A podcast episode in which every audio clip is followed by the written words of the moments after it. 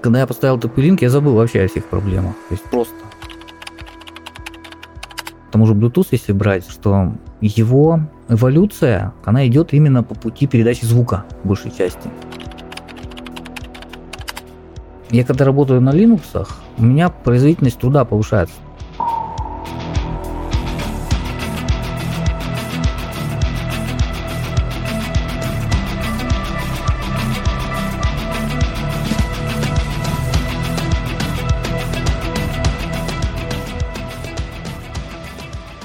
Друзья, привет! С вами подкаст «Проекта бесконечности». Меня зовут Антон. Со мной сегодня великолепный второй ведущий Григорий Владимирович. Григорий, приветствую вас. Приветствую всех. Добрый вечер. Друзья, у нас сегодня на повестке три темы. Первая тема – как быть, как жить, когда нет интернета, вообще что можно придумать, что Григорий придумал за год без интернета и немножко про Wi-Fi 6.7 поговорим. Вторая тема у нас будет битва экосистем, то есть переходим с iOS на Android. Я, да, планирую. И Linux как система, наверное, будущего, или все-таки она так для гиков. Мне просто очень интересно, что с ней стало за последние 10 лет, когда я последний раз ее ставил. Такие у нас темы сегодня очерчены. Гриш, и давай начнем с интернета. Ты после того, как переехал целый год, у вас до сих пор нету официального интернета. То есть вам так и не провели. Поправь, если уже провели. Я что могу сказать? Да, у нас было много попыток предпринято в сторону Ростелекома. Дом новый, только был недавно сдан, ну, год назад. И, соответственно, интернет нам требовался. То есть все сидели, кто на сим-картах, кто на чем кто, кто во что гораст. Ну, в основном, конечно, Ну да, раздавались да. с телефона или да, да, да, 4G, да. да. Я понял действительно всю вот эту вот прелесть, в кавычках можно сказать, интернета беспроводного, да, от сотового оператора. Да-да-да. Особенно, когда у тебя 4К телевизор еще в придачу. Да, 4К телевизор, я тут хотел посмотреть фильмы, и, в общем, как это не очень получилось. Хотя, должен сказать, ну, справедливости ради, что, в принципе, скорость 4G нормальная. Все дело оказалось именно в технических нюансах, о которых я чуть позже расскажу. Может быть, кто-то знает, может, кто-то не знает, но тем не менее, нюансы очень интересные, на мой взгляд. Дело закончилось тем, что, как говорится, я психанул и решил внешние точки доступа прикупить. Почему? Потому что у меня мама живет в 200 метрах от меня и в зоне прямой видимости практически получается. И я решил попробовать эту идею, потому что в организации, где я работаю, есть такие решения на базе Ubiquiti или Ubiquiti, как правильно называется эта контора. Она, по-моему, тоже сейчас ушла с нашего рынка, но оборудование у нас осталось, оно, в общем-то, работает. Так, погоди, это а как у вас там все настроено между зданиями? Ну, да, между тоже? корпусами, да, у нас два корпуса. Корпусами, по, где нет интернета, да? Беспроводной, да, оказалось, там такое решение наиболее выгодное. Я уже не помню, у нас несколько лет оно уже. В чем там проблема была с проводом? Просто деревья что-то как-то так вот, какие-то сложности были, мы решили так вот сделать. Ну, в общем, есть нюансы все равно с этой техникой, да, ты сейчас расскажешь. С этой техникой есть нюансы я искал какое-то решение, то есть какие-то железные варианты, что вообще из себя это представляет. Из себя обычно это представляет две такие коробочки продолговатые, на пеналы похожие внешним видом. Но они разные есть. Дело в том, что я когда мониторил рынок, меня несколько удивил один момент такой, знаете, что не так много решений на современных всяких протоколах Wi-Fi. Большинство процентов 80 оборудования всего, они работают на устаревших 2,4 ГГц, 300 мегабит, и вот это вот все. Я так хотел что-нибудь такое, хотя бы, чтобы 802.11 АЦ было, да, и, ну, в принципе, такие есть решения тоже. Они, конечно, стоят несколько иных денег, но я искал что-то такое, чтобы уж мне наверняка было пробивало, потому что понятно, что я перестраховывался. 200 метров это не очень большое расстояние, как выяснилось. Но меня смущал тот факт, что между домами клен стоял конкретный, дерево, в общем, полностью перекрывало луч этот от одного дома до другого, и я боялся, что это зона Фрейнеля, да, вот дисперсия сигнала, как это обычно бывает. Но я решил попробовать вот осенью сейчас как раз, когда листьев уже нету, а чтобы видеть антенны, потому что их видно, в принципе, в зоне прямой видимости, то есть смотреть из окна, то я их, в принципе, вижу и могу настроить уже адекватно, фактически в упор. Но было приобретено оборудование компании TP-Link. К этой компании разные отношения у пользователей. У меня тоже есть печальный опыт на самом деле. Вот, тут у тебя есть печальный опыт. Сказать. Да, у меня, да. например, самый положительный опыт, потому что в свое время когда к нам пришел Wi-Fi 6, протокол. Я купил что-то тогда вот этот вот роутер свой, вот этот, у них модель AX90 Archer называется, по-моему, так. Он был один из первых, там Очень топ. интересная ветка у них. Да, он сейчас, кстати, на сайте его так просто в списке там не найти, просто только поиском он находится, если в поиске там забить. Archer AX90. А, я думал, он все-таки снят. Я, я Нет, не снят. знаю, он может снят, не знаю. Ну, он с продажи, наверное, снят. У меня от него были самые положительные эмоции. Конечно, у них такая политика у TP-Link, что вот настроек не очень много, скажем так. Это тебе микротип какой-нибудь, да, вот это вот. Да, да, то есть потрахаться с настройками, то это все. Ну, некоторые любят, ну, любят, да. Я, в принципе, я тоже люблю. Это, у меня есть такой момент попрошивать что-нибудь, понастраивать. Ну, в общем-то, суть не в этом. Мне просто понравилось. Ты действительно, то есть устройство, вот это вот конкретно, оно вот ты включил его и забыл. Все. Такой стабильности капитальной я вообще нигде не встречал, потому что у меня есть топовый Asus тоже какой-то 86 или 7 какая-то там модель была у них, не помню. Конечно, там настроек намного больше, там и мониторинг трафика, и что хочешь есть можно настроить, и скорости, и все. Что угодно практически настраивается. Но надо сказать, что он у меня глючил. Как я не обновлял прошивки, то есть у меня была сетка, которую я вел еще когда до переезда. У меня было больше десятка машин по зданию. И вот после какой-то нагрузки периодически он просто зависал, и все, и трафик не шел. Я это не смог решить ничем, то есть альтернативной прошивки я не хотел туда накатывать. Но тем не менее, тоже роутер очень мощный был, но когда я поставил TP-Link, я забыл вообще о всех проблемах. То есть просто То есть, получается, 10 устройств, и все, и он начинает глючить. ну, там что-то такое, да. Причем это было по проводному соединению, то есть у меня через Мгм. коммутатор заходило все. Что ли он на торрентах падал, я так и не- не успел выяснить, потому что переезд у меня начался. Проблема требовала вот копания такого. С TP-линком такого не было. То есть э, я искал роутер Wi-Fi 6, чтобы был со всеми этими свистоперделками, присущими ему протоколу этому. И мне TP-линк понравился. Да, странно, почему сейчас не продается, но там есть подобная модель, только игровая уже. Воодушевленный я полез на сайт, смотрю, действительно, у них есть такое решение, внешняя точка доступа, CPE у них модели. Я купил самую топовую, CPE 710 называется модель. Она, в принципе, рассчитана на 38 километров. Мгм. Вот, то есть мы- Неплохо. да, то есть сигнал можно в космос транслировать. Там Wi-Fi 6, конечно, нету, но она, по крайней мере, нормальные 5 ГГц держала 802.11 AC. Протокол она поддерживает. То есть там почти гигабит, 766 мегабит, по-моему. Скорость Ну, это, в принципе, даже для любого невзрачного пользователя. Да. Я думал, просто я вот эти все вещи, они должны переплюнуть мою проблему в виде растущего клена напротив домов. И это сработало. То есть технические подробности не буду дальше, монтаж и все прочее. Да, все заработало. Я удивился, что действительно она соединилась на максимальной скорости. То есть ему абсолютно пофиг на дерево было. Причем так еще такой нюанс, что вот антенна передающая, она немножко практически напротив ветки толстой находится. Чуть-чуть выглядывает из-за нее. Слушай, а получается, сигнал он как-то огибает, что ли? Нет, он не Или огибает. Там есть, пофигу? понимаешь, если почитать, там есть э, всякие зоны Френеля, такая типа дисперсия сигнала происходит, рассеяние, все прочее. Просто А, там, всё, понял, если понял. Ага. углубляться в это, да, там есть статьи в интернете про это дело. На расчет наиболее удачного положения антенны и все такое. У меня такое ощущение, что ему вообще пофиг на это дерево. Потому что он соединяется на максимальной скорости, качество сигнала 100%, смотришь в настройках, да, можно зайти же на точки на эти, фактически там. Ну да, да, да, там показывают. Да, Wi-Fi передатчик. Вот этот. Соотношение сигнал-шум где-то 46, по-моему, процентов.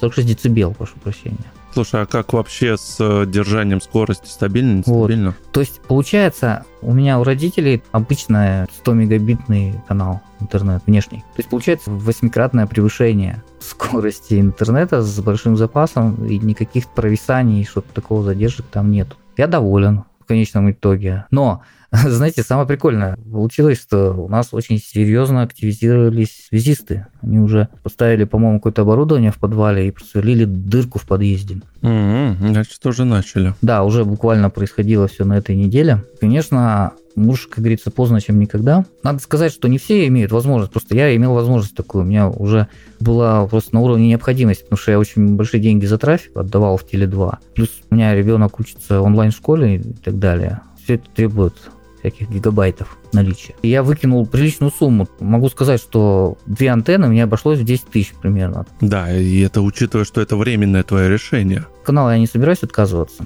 То есть Ростелекомовск я все-таки заведу, потому что провод есть провод. Потому что антенна может сгореть в любой момент. Потому что я на форумах лазал, когда некоторые говорили, просто он перестал работать и все. Ну, что-то сгорело. Может, по питанию, может, еще что-то. Я не знаю, уровень специалистов. Они же, наверное, не определяли, кто такое. Потому что если питание, это, ну, условно, это самое простое. Питание проще всего починить. Очень доволен, все работает. Надо еще связистов узнать, могут ли они по джипон завести или нет к нам. Ну, скорее всего, нет. Я думаю, что они обычно 100 мегабит предложат. У меня просто тоже так совпало, что я на другого провайдера переходил с Ростелекома. Ну, у меня-то все в порядке в этом плане. Город ну да, у нас-то нет конкуренции, поэтому выбор не особо. Причина моя основная. Я 15 лет, по-моему, могу ошибаться, но около того пользовался Ростелекомом. В принципе, у меня нареканий к ним вообще не было никогда.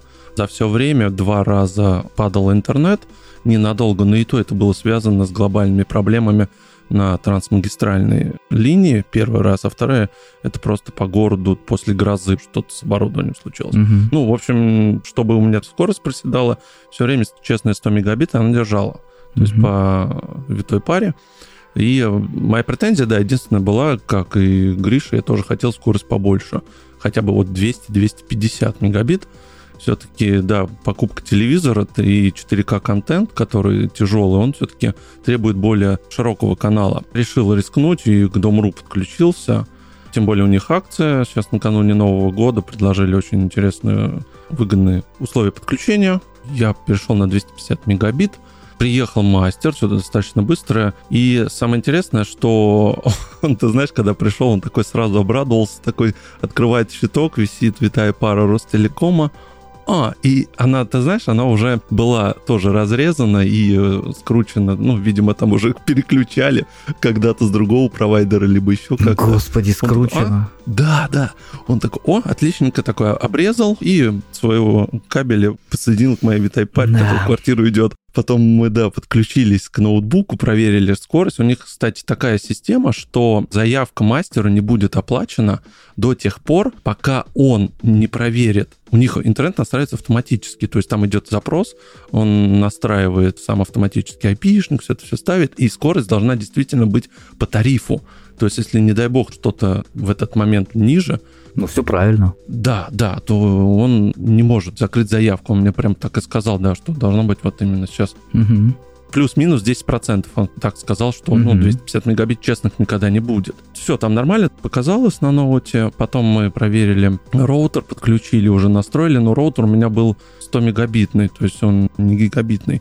Ну, у тебя тенда была еще, да? Да, да, да, у меня еще тенда за 2500 купленная, по-моему, года 4 назад, или 5 даже уже, да. Кстати, Кроутов шикарный, за свои деньги работает изумительно. Ни разу ни одного глюка за это все время. Да? И даже его перегружать да, не приходилось. У тебя AC60 там... была или какая-то, по-моему, такая? AC60, да, по-моему, такой, да-да-да. Как раз, да, мы с тобой тогда и выбирали его. Он у меня сейчас есть, может быть, пристрою, пригодится. Хороший вариант, на самом деле.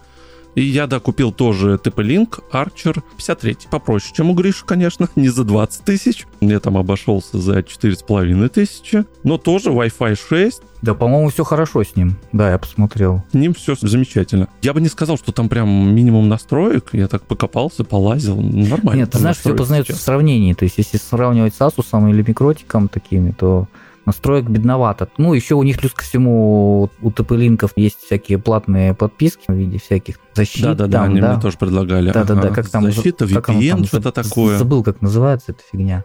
Мне Понял. еще понравилось, у них есть свой э, динамический DNS. То есть ты свой делаешь TP-Link ID, и у тебя автоматом DNS у тебя появляется. То есть прописать можно его, и фактически у тебя получается фиксированный IP, ну, условно фиксированный IP-адрес. То есть ты можешь открыться для внешнего интернета и, соответственно, на компьютере ТП открыть или сайт свой, у тебя будет прям вот на компьютере твой сайт, О, из интернета виден. Шикарно, кстати. Да, ну я вот FTP пользуюсь, например. Ну, такие удобные штуки у них есть. Ну, то есть не надо тебе регистрироваться в этих вот э, No IP, DIN DNS, да, они сейчас не очень любят Россию, потому что это все-таки американские сервисы. Ну, зарегистрироваться можно, но есть некоторые нюансы. TP-Link все-таки наши родные китайцы, и вот, вот это вот все работает. Ну да. Кстати, до тенда у меня был как раз тоже TP-Link, не дешевый роутер, он Это уже, наверное, лет 8 9 назад я его покупал еще за те деньги около 5000. То есть какой-то тоже крутой роутер, я, к сожалению, не помню, как он назывался.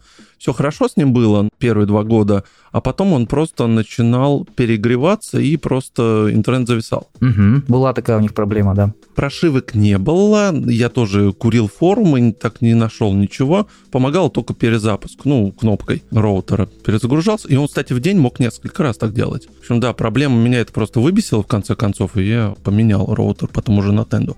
Поэтому, да, и такой печальный опыт получается с TP-линком. А когда у тебя печальный опыт, у тебя почему-то потом это коррелируется на будущее. Конечно, конечно. Ну, сознание человека да. так это, да, работает, к сожалению. Да, и ты не хочешь уже второй шанс давать этой фирме. Ну, какая-то у нас да, реклама да, да. TP-линка получилась сегодня. Что скажу? 250 мегабит, честные. Я периодически замеряю спид-тестом, ничего не отваливается, все работает. Единственная у меня проблема, у меня оказалось, что сетевуха на компе, которая проводная, она тоже 100 мегабитная, и сейчас я подключился хорошо, я взял все-таки мать с Wi-Fi и Bluetooth. Как раз Wi-Fi у меня нормально, то есть у меня гигабитный. Он, и я подключился, и сейчас сижу на компе с этим Wi-Fi, скорость хорошая. Единственное, смотри, у меня проблема одна была, почему-то она проявляется именно по утрам. То есть мы, когда телевизор смотрим, у меня как работает на LG утилита Smart Share, которая как раз ты там свои фильмы, папочки, да, с компьютера расшариваешь, и потом на телевизоре заходишь в приложение и смотришь. И mm-hmm. такой стрим получается. Все хорошо. Вечером, днем смотришь, ничего нет. А вот утром, именно утром уже второй раз замечаю, начинает, ну, просто зависает. То есть идет фильм и зависает. Он не успевает кэшировать. Я не знаю, с чем это связано. Утром именно в какое-то время определенное. Именно утром с 8 до полдевятого. Вот когда мы сидим, вот смотрим как раз кино. То ли, я не знаю, сеть перегружена. Помехи. Все включают роутер. Помехи. Ну, ну да, у меня на 5 гигагерц же идет. Подожди, а у тебя смарт-шары, я, честно говоря, просто не пользовался этой утилитой. У тебя стримит компьютер или у тебя читает файл телевизор по Wi-Fi через эту прогу? То есть это разные вещи. То есть это если допустим, телевизор читает, то это типа сам бы протокола получается. А если стриминг, то это уже медиацентр, у тебя компьютер в виде медиацентра, он стримит на любое устройство в сети, которое поддерживает этот стриминг. Да, именно так, именно стримит на любое устройство. А-а-а. Если ты поставишь на телефон, то он, соответственно, будет на телефон. На телефон. Да, да, да. То есть ага. не, не плеер какой-то читает, понятно. У меня немножко по-другому. не плеер, не плеер. Да, да. сделано. Угу. То есть у меня это сделано. У меня Android TV, поэтому все более прозрачно это все настроено. Ну, в общем, у меня нету стриминга, я сделал FTP, и через FTP у меня читает фильмы, специальные плеера поставлены. Очень удобно тоже. Да, но не суть. Потом был звонок от Ростелекома, позвонила девушка, я же расторгнул договор, сразу же написал через приложение. Мне позвонили через неделю, спросили причину ухода. Девушка спросила, на что я сказал, что я уже больше пяти лет хочу, ну, что вы мне просто джипон тоже дали, у вас в городе он есть, в центре города не можете организовать. Ну, вы понимаете, не всегда есть техническая возможность. Вообще шаблонная классика, после этого всегда хочется класть трубку. Я говорю, ну вот у ваших конкурентов появилась такая возможность, я ушел к ним. И меня все устраивает. Ну, мы вам дадим тогда скидку на 3 месяца 30%. Да нет, спасибо. Я сейчас плачу меньше, чем вы мне до этого давали. И за 250 мегабит. Ты знаешь, а ей нечего было добавить сказать, как-то оперировать. Не, ну понимаешь, то, что тут я просто думаю, да, можно, конечно, их троллить, издеваться немножко, но с другой стороны, я понимаю, что эта организация, она же очень крупная и такая, скажем так, неповоротливая. И надо понимать, что многие провайдеры альтернативные, они просто покупают трафик у них, на самом деле. То есть перекупка трафика да, получается, да. Они там, может быть, более толстые каналы делают свои собственные в районе города. Трафик они тоже Ростелекома перекупают, потому что это крупнейший провайдер у нас в стране. Я думаю, у них особой альтернативы нет, поэтому им пофигу, на самом деле, по большому счету. А должен сказать, что действительно у Ростелекома со связью все окей. У меня тоже нет претензий. Когда я жил на старой квартире, было все хорошо. Но не я один скажу это, не первый, не последний. У них абсолютно ужасная техподдержка пользователей. Тому есть всякие причины разные. Не очень приятно. Мы, может быть, сейчас не будем про них говорить. Ну да, не будем такую антирекламу делать.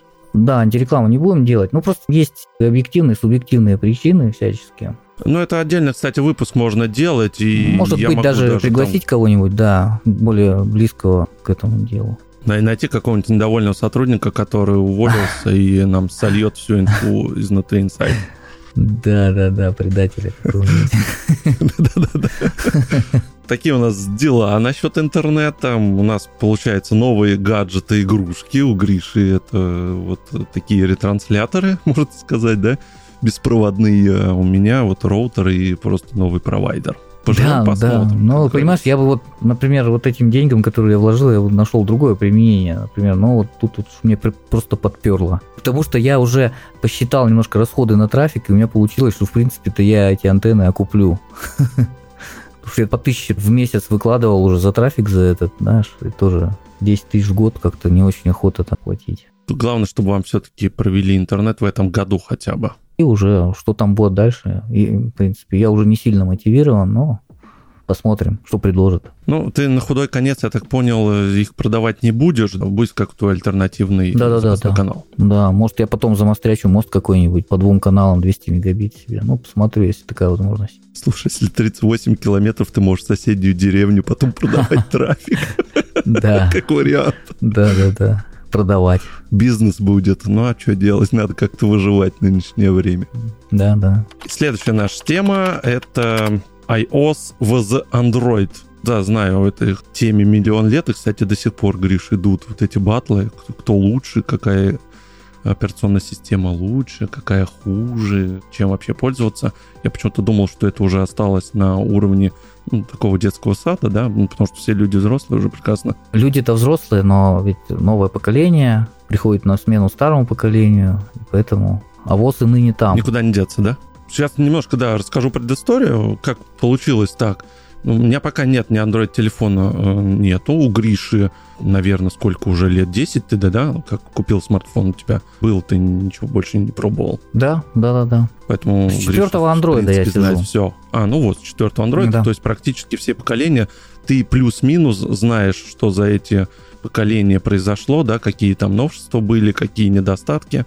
Я у тебя сейчас обязательно все это спрошу, это будет очень достаточно интересно. Может быть, мы попробуем разобраться вообще. Может быть, и нету нигде особых причин какую-то любить операционную систему, какую-то не любить. Хотя проблем хватает. Ну вот, 10 лет, я, наверное, 2011 года, как перешел на iPhone, когда попробовал, мне просто очень понравилось. iPod, когда мне сестра подарила, и э, там уже стояла iOS, по-моему, четвертая версия, как сейчас помню. Мне просто очень понравился вот этот лаконичный эвоморфизм, когда, да, еще вот эти, когда иконки были похожи на настоящие материалы. Дерево, бумага, да, вот это использовалось, все это в иконках тоже и в приложениях использовалось. Все, влюбился и эм, с iPhone 4 и покупал через 2-3 поколения в iPhone и, в принципе, потихонечку расширял свою экосистему. Потом MacBook купил, Apple Watch, AirPods и все из всей моей экосистемы, то, что я сейчас пользуюсь. И сейчас из-за того, что начались вот эти все санкции, перестали работать палаты, Apple Pay, ты знаешь, Гриш, я не думал, что настолько это удобная фича, что как больно от нее отказываться ни одного у меня. Я сегодня бы прям буквально читал статистику, что в России очень активно стали отказываться от айфонов и переходят на Android в том числе из-за этой фичи. Ну, да, наверное.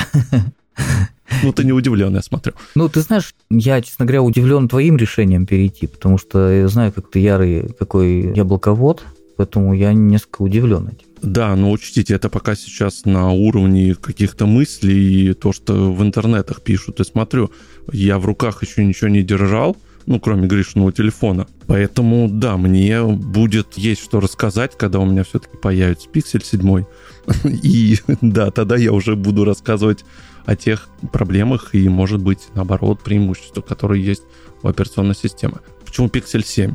Потому что псевдо голый Android, потому что на самом деле это все равно оболочка Гугла, по большому счету как многие говорят. Но именно, вот, да, попробовать то, что изначально задумался, какая концепция. Камера мне на самом деле не очень интересна. Ну, я буду, да, про пиксель рассказывать уже, когда у меня будет он на руках, и конкретно, что мне понравилось, что нет. Сейчас у нас немножко про другое. Мне хотелось бы, да, все-таки сравнить вот эти операционные системы и больше, наверное, все-таки экосистему. Вот единственное, с чем я сейчас столкнусь, это именно вот отказ от эта экосистема. Мне настолько, ну, привычно вот пользоваться айфоном, да, что у меня часы, мне приходят уведомления, считаются шаги, MacBook тоже все это синхронизирует, это все работает изумительно, проблем практически с этим нету. А здесь, получается, ты полностью должен будешь перейти на Android, и тут все, затык. Получается, что хорошо, какие ты часы можешь выбрать? Есть Google Watch, которые вышли очень даже невзрачные, за конский ценник, с устаревшим железом двухгодичным, то есть там Bluetooth 5, не 5, какой сейчас 4, да? 5, Последний. 5.3, наверное, я 5.4 не слышал. Да, 5.4 планируется, 5.3. У них, по-моему, 5.1 стоит. Ну или вообще 5. Мне кажется, это не сильно критично, по большому счету. Если тебя беспокоят часы, то выбор часов намного более широк. Начиная от Amazfit до Watch GT Huawei или Amazfit, Xiaomi, просто безумное разнообразие, да, и заканчивая дешевейшими какими-то китайцами подельщиками. Но это уже так, конечно. Не стоит обращать внимание. Ну, какие-нибудь ноунеймы, да? Ноунеймы, да. Понятно. А те же самые Watch 3 от э, Huawei, они очень серьезный аппарат. Не стыдно выйти куда-нибудь в свет с ними, могу сказать точно. Ну, если насчет часов, мне почему-то именно хочется все-таки квадратный стиль. Квадратный это вот Xiaomi и, так сказать, у них там есть сейчас Amazfit какой-то топовый тоже вышел. И за не очень большие деньги, да? Ну, я пока остановился на Amazfit, как раз GTS 4, я тебе ссылочку присылал. Да, это не самое страшное. Потом я сразу так подумал, наушники, в принципе, AirPods в прошке, которые они будут работать и с андроидом телефоном, но не будет там вот этих всех преимуществ, которые есть при подключении к айфону. То есть это при внимании наушника ставится на паузу, жесты, и вот это все не будет ничего работать, но они будут звучать, по крайней мере. И я таким тоже зоопарком столкнулся. Я просто смотрел выборы вот этих наушников беспроводных, китайских, дешевых, aptX поддерживающих, не поддерживающих. Сейчас там какой-то новый протокол, как там... Да-да-да, что-то LCX или... Да-да-да, да, выпустили. И не бывает, что aptX и это, да. Я тут сижу и думаю, в принципе, можно две эти, ну не экосистемы, две системы вот эти вот Android и iOS одной фразой такой выразить. Свобода против удобства. Кстати, тоже спорный аргумент. Ты понимаешь, Apple же, они же ведь изначально все для человека. Действительно, очень удобно пользоваться всем. Реально интуитивно понятно. Хотя не все, конечно, интуитивно понятно, но понятно. Ну, в целом там, да, воткнул и на кнопку настроил, и все работает. То есть там не надо заморачиваться. Да, очень комфортно работать, почему всем нравилось, и, ну, нравится. Получается такая очень удобная штука, которая действительно очень жестко контролирует Apple, но вследствие этого нет никаких вирусов и вот этого вот всей дряни и прочего. То есть человек может реально не бояться какой-то пропажи каких-то своих данных, хотя, ну, тоже спорный вопрос, но это уже другое. Там намного больше надежность всего вот этого. Но получается, что ты в таком золотом отеле в апартаментах живешь своих, тебя все устраивает. Но у андроиде, можно сказать, полностью противоположная система. Да, интересно, как там все это устроено. Ты, да. в принципе, я так понял, у тебя выбор огромнейший, как у Apple, у тебя да. выбора практически нету. Да, да, да. Вот как ты выбираешь вот те же самые наушники, те же самые часы? На что ты смотришь? Ты знаешь, я, в принципе, с годами я немножко изменился. Я сейчас в первую очередь смотрю, чтобы была надежность и качество. А это уже немножко другой ценник. Ну, у меня, в общем, принцип сейчас такой. Я лучше подожду, накоплю денег и куплю уже что-нибудь такое посерьезней. Угу. Ты не настолько богат, чтобы покупать дешевые вещи. Ну да, да, и в общем-то это срабатывает. Понимаешь, тут сложно сказать, поскольку большое разнообразие, оно перекрывает очень много всяких кейсов человека, которые ему нужны. Кому-то нужно одно, другому нужно другое. Допустим, мой телефон совершенно не устроит, потому что там не AMOLED, а IPS. А я IPS выбирал специально. Ну, это, в принципе, один из последних телефонов с IPS, с хорошим. Ну и такого вот плана, то есть мне нужна была надежность, быстродействие какое-то. Я его получил, то есть у меня абсолютно никаких глюков. Я купил телефон в начале 2018 года, я купил телефон. Да, вот март 18 угу. Да, да, перед днем рождения, типа, если на день рождения подарок сделаю. Вот он у меня с 18 года вообще без претензий. Скорость ты видел какая до сих пор у него. Да, на минуточку телефону 5 лет будет через меньше, чем 5 полгода. лет, батарея держит, никаких проблем у меня. Ну, она, понятно, что подсела, скорее всего. Я пока не замечаю этого, но есть такие моменты, наверняка. Ну, быстродействие меня устраивает. То есть там Kirin 980 еще стоит. Это, кстати, последний процессор, который Google сервисы поддерживают. Да, да, да, был такой момент. Да. Угу. Потом был 900 и 1000, они уже все, они на этой самой.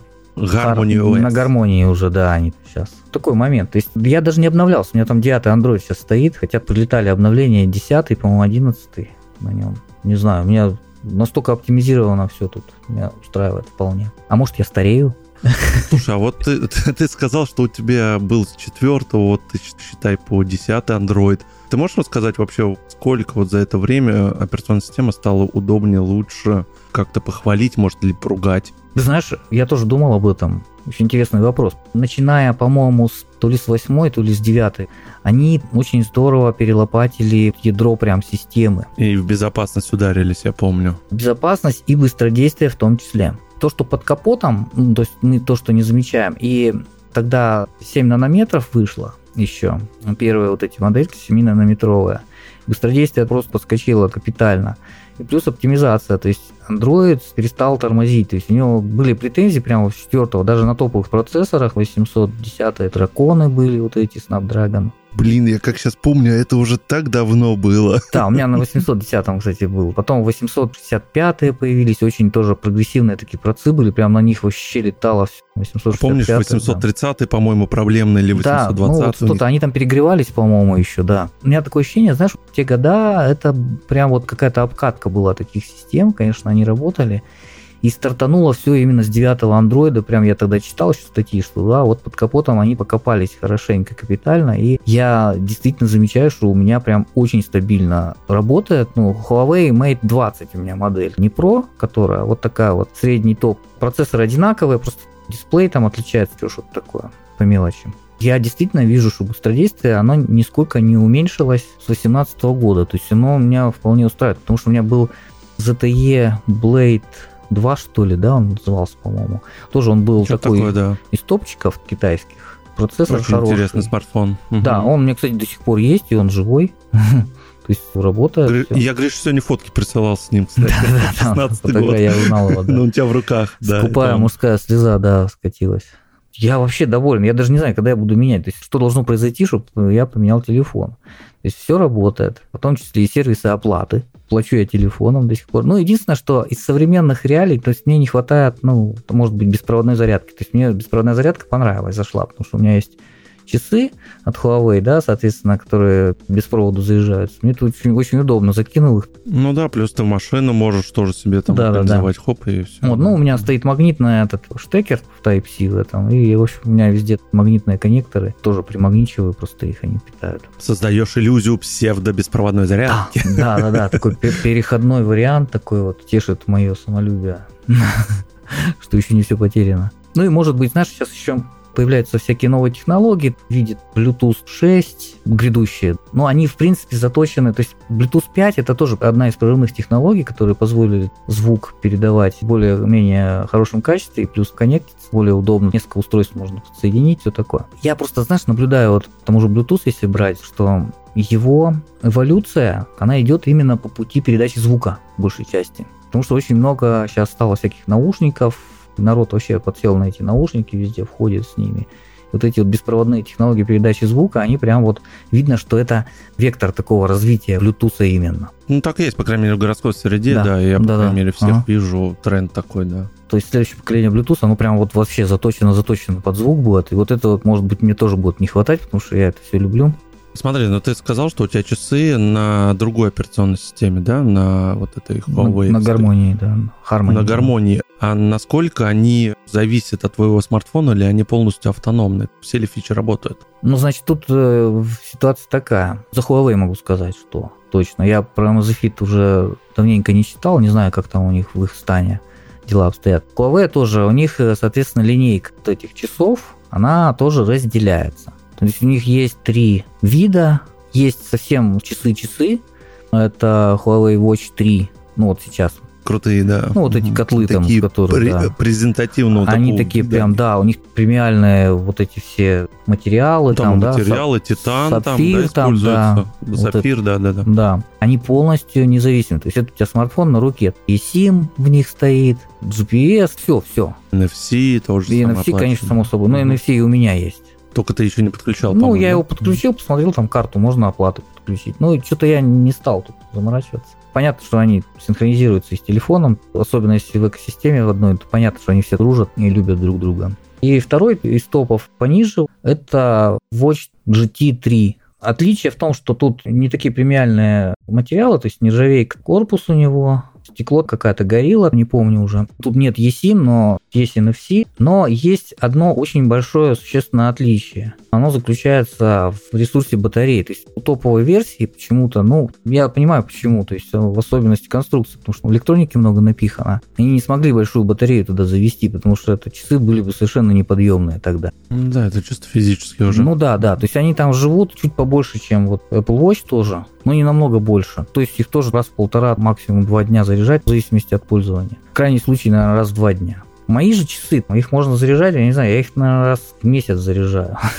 Ну, может, чуть почаще. Не чаще, чем раз в 3-4 недели. Вот так вот. И плюс тут проблема у топовых Watch 3, у них можно прям приложение ставить. Реальное настоящее приложение. Магазин, все это есть. Такие нативненькие, да, получается? Да, они полностью нативные, действительно, да. То эти же, они более телефонозависимые. Часики у них приложение тоже есть, магазинчик свой, но они не нативные, они на каком-то условно JavaScript написаны. Я тут, знаешь, зашел в магазин, я действительно я одно из приложений поставил оттуда, это калькулятор, удобная штука. Они больше, знаешь, вот больше заточены под спорт, в общем-то, мне это очень подходит, то есть на тренировках они мне здорово помогают, то есть я там зоны смотрю все эти, ну и плюс удобный интерфейс сделанный. Они круглые, то есть куча циферблатов, но много циферблатов платных. Huawei он прям... Платных?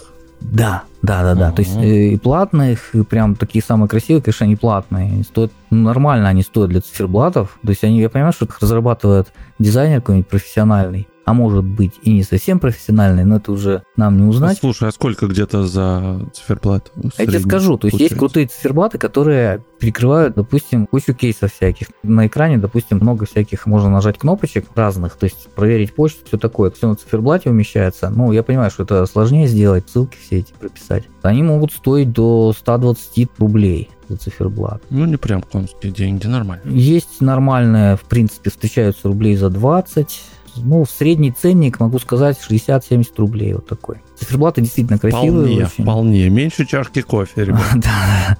Ну, понимаешь, если ты ходишь их много, то уже ценник такой нормальный такой набегает. Для спорта очень подходят, здорово. Прям тренировки синхронизируются. Я даже дневник не веду, прямо дневник ведут мой. Очень удобно. Когда я тренировался, перерыв, там чего. Ты можешь на смартфоне просматривать вот этот да, дневник? Да, конечно. Эти все да, приложения, да. все есть. Да, да, да, он туда пишет. То есть ты ставишь Huawei Health, вот этот здоровье, ага туда он пишет не просто health, в принципе, вообще всю жизнь записывает туда много чего. Есть очень интересно. Сейчас они завезли еще систолию сердечную, то есть всякие отклонения сердечного ритма. Ну, они, правда, конечно, снимают ответственность, то есть дисклеймер пишут, что ну, это не является медицинским прибором, все такое, бла-бла-бла. Да, да, да, да. Ну да, угу. понятно. Ну, интересно, то есть такие вот моменты смотреть. Иногда она появляется на ритме. То есть у меня часы, в принципе, они не самые топ-топ. Я вот сейчас даже может быть доволен этим, потому что мне батарея имеет значение. Ну да, много да, всего. Просто потому что такие базовые вещи, да, вот у тебя uh-huh. музыку, чтобы удобно тебе было за рулем, когда ты едешь, если что, ответить на звонок тот же самый. Да-да-да, когда можно говорить, действительно. Удобно. У меня был один из критериев подбора, что мне нужно было через часы разговаривать, потому что бывают руки заняты иногда, просто тупо нажимаешь на, на ответить, и все, и говоришь по часам. Слушай, а нет проблем, вот как многие ругают, то, что вот когда, если они круглые, да, циферблат, информация, она обрезается, и, соответственно, да. вот то, что, да, что ругает Google Watch, те же самые, очень много полезной информации теряется вот как раз из-за особенностей. Ну да, есть такое. В моем случае не хватает некоторых вещей, моментов. Я бы хотел, допустим, ну, курс валют вывести. То есть надо приложение писать для этого. Календарь нормальный не завезли, но я, в принципе, эту проблему решил. То есть календарь, он, в принципе, есть на моих конкретно часах. Там есть такой пунктик плана тренировок. План тренировок выводишь на рабочий экран, есть несколько страниц, одну из страниц плана тренировок выводишь, у тебя появляется нормальный календарь с отметкой дней. Вот и все. Это костыль, наверное, своего рода. Ну, зато можно смотреть прям неделю нормально все. Друзья, мы вообще планируем сделать отдельную тему Android против iOS, разобрать именно многие аспекты работы операционной системы, потому что за последние годы системы очень приблизились друг к другу. То есть раньше говорили, что iPhone и iOS да, берут все от Android. Как пример, менять кастомные клавиатуры можно ставить. А я, ты знаешь, я то же самое слышал про Android, что Android кучу всего взял от iOS. Да, а сейчас ситуация поменялась. То, что, допустим, в iOS есть уже два поколения назад, это стало появляться, например, в том же самом последнем Android 13, когда там вводишь, ну, да. например, те же самые удобные штуки, тебе приходит смс и это встает, где ввести надо капчу вот эту, да, циферки. На Android это вот только в последней операционной системе появилось, в iOS два года назад это появилось. То есть, да, вот такие мелочи, но они делают твою работу именно удобной. И они друг друга заменяют, точнее, не как заменяют, они друг друга дополняют. И Google посмотрел у Apple, Apple посмотрел у Google, и в общей сложности вот эта конкурентная борьба, она же не хуже. За что ругать? Это же хорошо, это Конечно, хорошо. пользователю Это удобно. хорошо нам да. в первую очередь. Да, да, да, да. Для конечно, нас же. конечно. И нету такого перекоса, да, ага, появился. Ага. У меня единственная претензия это именно вот в экосистеме. Мне нужно именно как-то вот выбирать среди вот этого огромного зоопарка устройств кучу курить мануалов. Но слушай, это тоже интересная работа в своем роде получается. Да, здесь у Apple у тебя хоп, вот такие у тебя есть два вида наушников, у тебя есть там два вида часов, как сейчас появились, а то и раньше вообще один и ты в ус не дуешь, все, ты пользуешься то, что тебе дают. И так довольно сидишь, о, и никогда не думаешь, что у тебя там какие-то могут быть еще дополнительные запросы. Я вот тебя сейчас, сейчас слушал и, блин, думал, нифига себе прикольно, вот те же самые циферблаты кастомные, которые ты можешь настроить под себя как хочешь.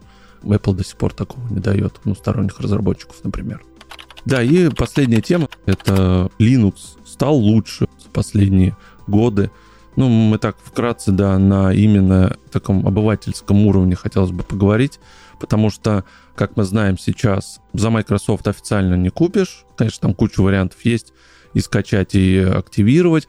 И многие, да, сейчас корпорации стали задумываться над разработкой софта под Linux, и вообще переход у нас, например, в компании активно этим занимаются, и вот уже всех менеджеров перевели на Linux, и работают что ты можешь сказать? Я знаю, что у тебя есть уже опыт, ты ставил, и, в принципе, ты доволен. Ох, ты знаешь, это прям можно... Про Linux можно вообще отдельный... Эпизод, тему, да? Да, эпизод.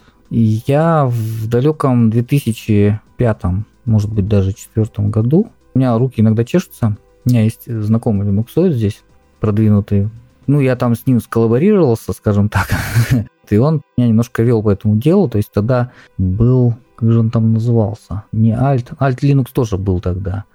Тогда, в общем-то, было это Red Hat, использовалась ветка вот эта линуксовая вот на Red Hat. Да, да, да, помню. Угу. И тогда я что-то довольно хорошо продвинулся, ядра компилировал вовсю туда-сюда. Потом забросил это дело на несколько лет, и вот что-то спустя лет больше 10, наверное, да, больше 10 лет, я что-то решил вернуться, посмотреть.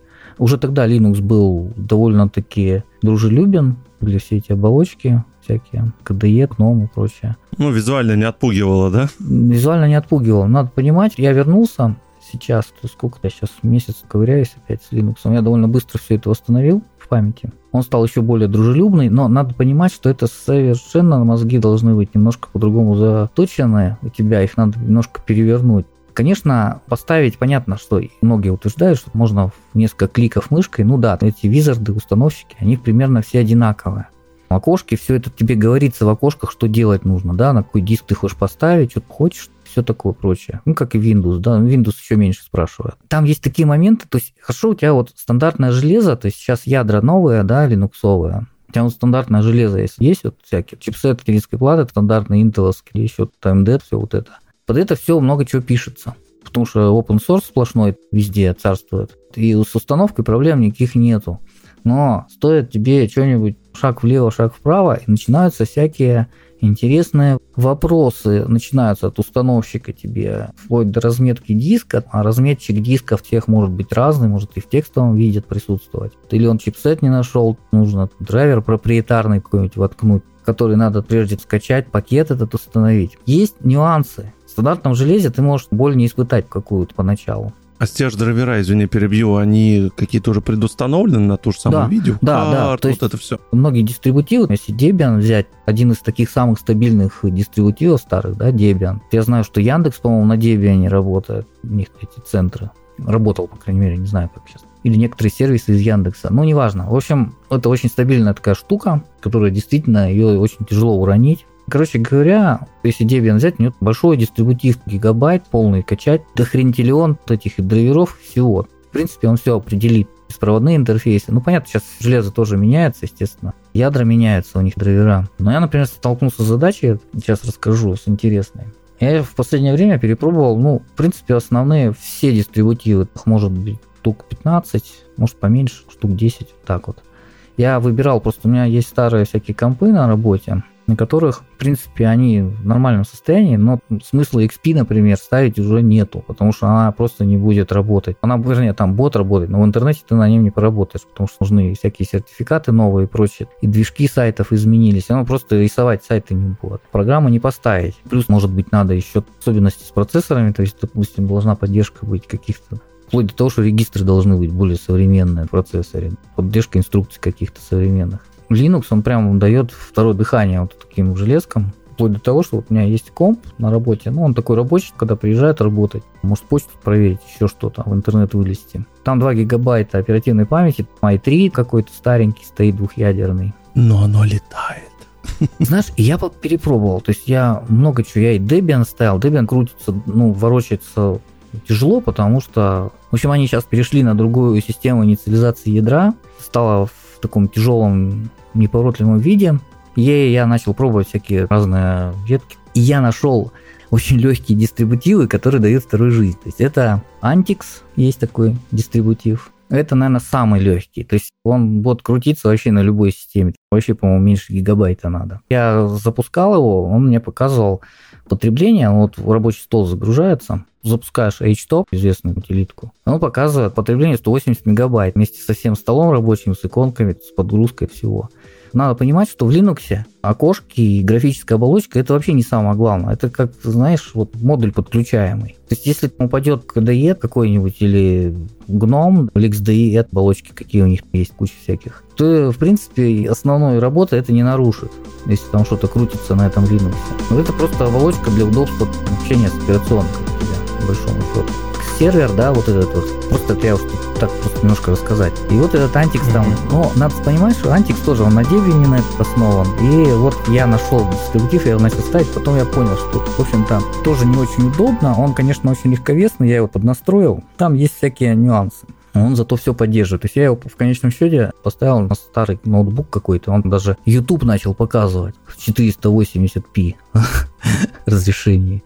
А на винде просто, она винда, она не могла себя так крутить. Понимаешь? А тут я YouTube начал смотреть на нем. В общем, я его оставил на ноутбуке на этом старом HP ноутбук какой-то. Неудобство там в том, что все-таки это Linux.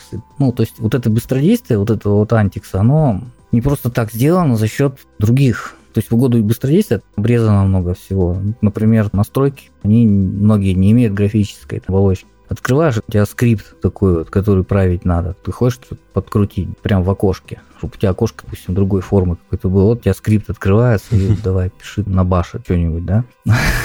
В принципе, он из коробки работает, и куча утилит, и довольно удобная штука. Если не влазать в какие-то совсем нюансы кастомизированные. То есть он, в принципе, из коробки прекрасно работает. То есть можно поставить пакеты основные, в интернете лазать и все такое. Мне очень понравился. То есть если у тебя есть машина, современная, такая вот прям домашняя, дома обычно мощный компьютер покупают, то прям можно, знаешь, вот ставить Linux Mint, один из самых популярных дистрибутивов сейчас. А обалденно красивая штука, просто винда даже рядом не валялась по всем параметрам. Красивенно, все очень удобно. Mint сам он на ветке Ubuntu сделан. У него есть ветки на Debian, на моем любимом. Поэтому я его ставил. Тоже стабильная штука. Cinnamon у них оболочка называется. Вот, вспомнил. Очень классно, мне очень понравилось. И, в принципе, она не так много жрет. То есть, если у тебя оперативки от 8 гигабайт, даже меньше, ну, а уж если у тебя 16, 32 и так далее, вообще можно не смотреть. Рекомендую. Действительно популярный дистрибутив. Все из коробки есть. Все настраивается прям вот как Windows, только вот с упором на Linux. Все можно из оболочки настроить. Закончилось все чем? Я вот искал, искал, и тут я что-то в поисках, так сказать, импорта завещания. Я, в принципе, давно знал про операционку, про нашу. Потому что я слушал подкаст активно Радиома называется. Такой подкаст тоже немножко рекламы дам. Подкаст вот этот вот ведут ребята, которые работают вот в Astra нашем. Роман Малицын. Там работает по правовой защите или что-то такое, юридический какой-то отдел, по-моему, даже. Но он как и системный администратор. И они все про этот Astra я уж, наверное, не первый год слушают, мне рассказывают. Интересно, ну ладно, попробую. Залез я на наш сайт. Действительно, Astra на моем любимом Debian построен, думаю, о, надо пробовать. У них там есть несколько редакций, а есть сертифицированная вот именно операционка для государственных учреждений. У них свое ядро, ты даже когда при установке, есть у них выбор generic, да, и hardened называется. То этот hardened... А он, что это значит? Ну, да. утвержденный такой вот. Ядро, оно там переработано немножко в сторону безопасности. Всякие штуки допилены насчет внедрения чужого кода ядро, вот это вот все. Оно работает несколько медленнее, чем generic. Но оно прям супер защищенное какое-то, вплоть до того, что даже суперпользователь, чтобы что-то выполнить, он должен какие-то права еще применить, что-то где-то. Я просто еще не копал это дело. Root тебе может много чего не дать, казалось бы, да, root есть root. Внезапно. Внезапно, да. Это все платные штуки, Кому интересно, можете на Linux наш залезть. Все по-русски, естественно, все это написано, все красиво. Как что покупать. Но есть у них Common Edition, бесплатная версия, ты ее скачиваешь, и я удивлен быстродействием. Я когда запускал на машине, то есть она, короче говоря, сейчас у меня Linux стоит на рабочих машинах. Я ее когда поставил, я смотрю, на этом компе у меня, где 2 гига оперативки, он загруженным рабочим столом он показывает потребление 250 мегабайт оперативки. Да, это все. Вспоминается XP, когда 256 стоит. Да, и самое главное, что все работает. Я запускаю, потому что Mozilla есть Chromium, все работает, и очень легкая оболочка, вот эта Fly у них. Можно ее настроить, она как под XP, темы-то всякие есть. Linux, он вообще кастомизируемый, очень серьезно. И можно настроить, все это прям, ну, приятно. То есть оживает компьютер, все это работает. Я ее, в общем, поставил. Мне понравилось. И самое главное, то есть нету такого, знаешь, как вот в Антиксе в этом. Антикс, конечно, еще меньше потребляет, мегабайт на 50. Когда ты загружаешь Mozilla или какой-нибудь Chromium, да, он, естественно, он начинает отжирать. Мне понравилось больше, но как на Linux файл подкачки работает, потому что он выгружает, он более плавно как-то это выгрузку делает из оперативки, более гладко тоже это приятно ощущать. То есть отклик. Мне понравился отклик в первую очередь. Нажимаешь чик, он все открывается, как будто закэшировано где-то в памяти в оперативке. Хотя оперативки с гулькин нос получается. Приятно, приятно. Я сейчас вот это Linux курю мануалы по нему. И еще что прикольно, сколько это ядро Debian, можно репозиторий Debian подключаешь, и у тебя открывается вся эта большая база с приложениями под Linux, дебиановские, утилиты и все остальное. Ну и другие репозитории, в принципе, можно подключать все это.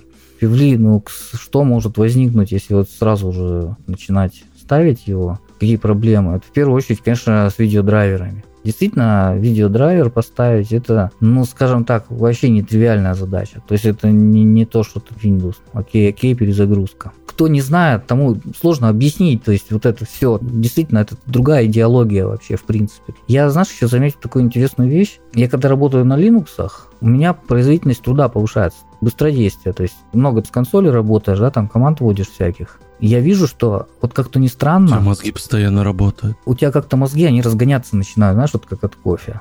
Ну, может быть, у меня особенность такая.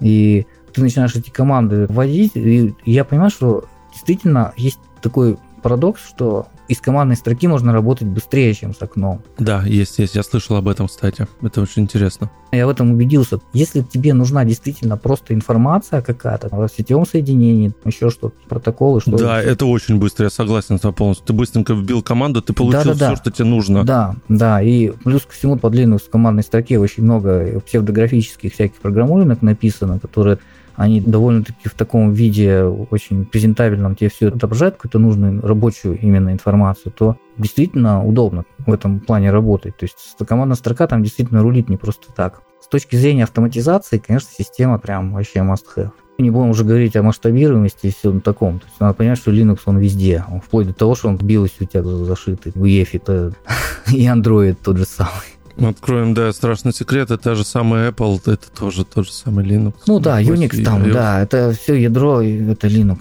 да. Конечно, сильно измененное, но тем не менее. Ну, в Android это понятно, там сразу же видно. То есть, когда ты запускаешь, заходишь, тот же Total Commander, допустим, поставишь в Android, там сразу же видно папки вот эти вот. Если у тебя root привилегии есть, сам root, то есть даже на Android root есть, да, то есть этот линуксовый, соответственно. Ну, это вот основа такая. Есть действительно, если брать тот же Linux Mint, все здорово заточено под графическую оболочку, туда все это много чего сделать. В большинстве случаев, когда ты что-то хочешь сделать, настроить, нужно понимать, что ты делаешь. То есть нужно почитать, ну, желательно, потому что с такого напрыгу вряд ли что-то получится. Особенно, если ты первый раз ставишь. Я первые разы, давно, 10 лет назад, я читал много в интернете. И бояться, в принципе, не надо. Многие боятся читать сейчас, потому что привыкли все там видосики смотреть. Не-не, погоди, здесь немножко надо различать. Вот смотри, мы с тобой такие люди, э, все-таки любящие, да, что-то изучать, покопаться ну, да. гики в своем степени. А если взять все-таки людей, которые наши там родители, еще это, я слышал, что сейчас настолько он дружелюбен, что, в принципе, тем же самым мамам, тем людям, которые не очень хорошо разбираются в компьютерах, тех же самых, да, им уже ставят, и, в принципе, они особо тоже ну, проблем да. не знают. Нет, ну да, да. Ну, понимаешь, там рабочий стол такой же, все. То есть есть темы для оболочек, которые мало чем отличаются от десятки, от той же XP, допустим, бабушка привыкла к XP, да, и все. Да, да, да, да, да. Ага. Чтобы ей было привычно, и она да? не пугалась, у нее не было паники. Да. А, как здесь? Можно... А это куда? Что я нажал? Да, что можно, произойдет? Да. да, можно накатить полностью, то есть вообще не отличить. Вот, действительно, есть такие темы. Нюансы возникают, знаешь, когда этот дьявол кроется в деталях. На многих дистрибутивах, на рабочем столе, например, ты даже просто так ярлык не сделаешь. Вот серьезно. То есть вот тут вот ты можешь кликнешь правой кнопочкой на винде, я имею в виду. Создать ярлык, да. Да, создать ярлык. Или просто сальтом переносишь из проводника приложуху на рабочий стол, у тебя ярлык автоматом создается. Mm-hmm. Понятно, что есть э, в Linux есть тоже оболочки, которые это позволяют сделать. Есть, которые не позволяют. ну, например, в том же Astra Linux не просто так сделать. Ну, то есть нормально делать, но надо понимать, что ты делаешь. То есть создать ссылку. Есть символьные ссылки в Linux, то есть причем динамические символьные ссылки, это типа ярлыка что-то. Как это динамическая работает? Она просто отслеживает положение файла. То есть файл может, знаешь, переместиться куда-то, а ссылка останется рабочей. Вот это. То есть угу. ты все равно запустишь файл этот. Если вам действительно интересно вообще Linux, как настроить его, какие есть свои фишки, как все это работает, и командная строка тоже, как чтобы удобно было с ней, вот о чем Гриша рассказывал, работать. Вообще, операционная система, если вам интересно, какие дистрибутивы бывают, чем они отличаются, можно тоже поговорить об этом, задавайте вопросы, что вам интересно. И мы вот с Гришей, наверное, тоже, может быть, найдем какого-нибудь такого гика, который, я не знаю, там ну, миллион да. этих дистрибутивов переустанавливал, знает все прелести, недостатки и удобства мы сделаем отдельный выпуск. Да, Linux, он, он подразумевает уже поднятие твоего experience а по-любому. Если не брать бабушек, то если ты ему настроил систему, а система, система на самом деле очень устойчивая, действительно, ее тяжело уронить, но я уже говорил об этом. Я знаю, что Linux, он стоит десятилетиями, некоторые да. его просто не переустанавливают, он просто работает и все. Он даже не выключается. Да-да-да, его очень просто восстановить. То есть есть встроенные средства, куча встроенных средств, которые позволяют это сделать. Друзья, огромное вам спасибо, что послушали этот выпуск. Мы сегодня поговорили на самом деле всего на три темы, но они такие огромные, что хотелось обсудить очень много, потому что они касаются именно нашего пользовательского опыта и в какой-то степени то, к чему мы привыкли и что нам нравится в тех или иных операционных системах. Это можно целый цикл делать выпусков на те или иные темы. И хотел вас попросить все-таки оценить выпуск, если вам нравится подкаст проекта бесконечности, нравится, как Гриша рассказывает, я рассказываю, и вообще хотите, чтобы мы продолжали выходить, потому что мы делаем это на голом энтузиазме, хотя бы просто поддержите нас оценкой в Apple Podcast поставить там звездочки, комментарии, если у вас есть что сказать. Ну, или просто приходите в наш телеграм-канал, чатик, мой блог, который я веду онлайн. Прикольненько, иногда такие интересные моменты тоже вместе все обсуждаем.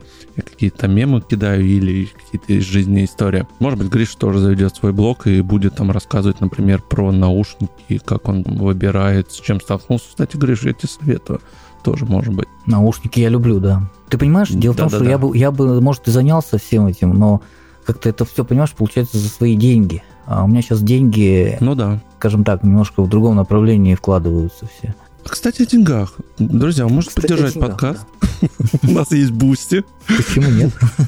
Ну почему нет, да, там вы можете совсем недорого за чашку кофе подписаться на tier ы и получать дополнительный контент, и либо просто поддержать, чтобы мы выходили, какие-то гаджеты купили и потом для вас освещали. Ссылки все в описании к выпуску. Спасибо, всем пока. Пока.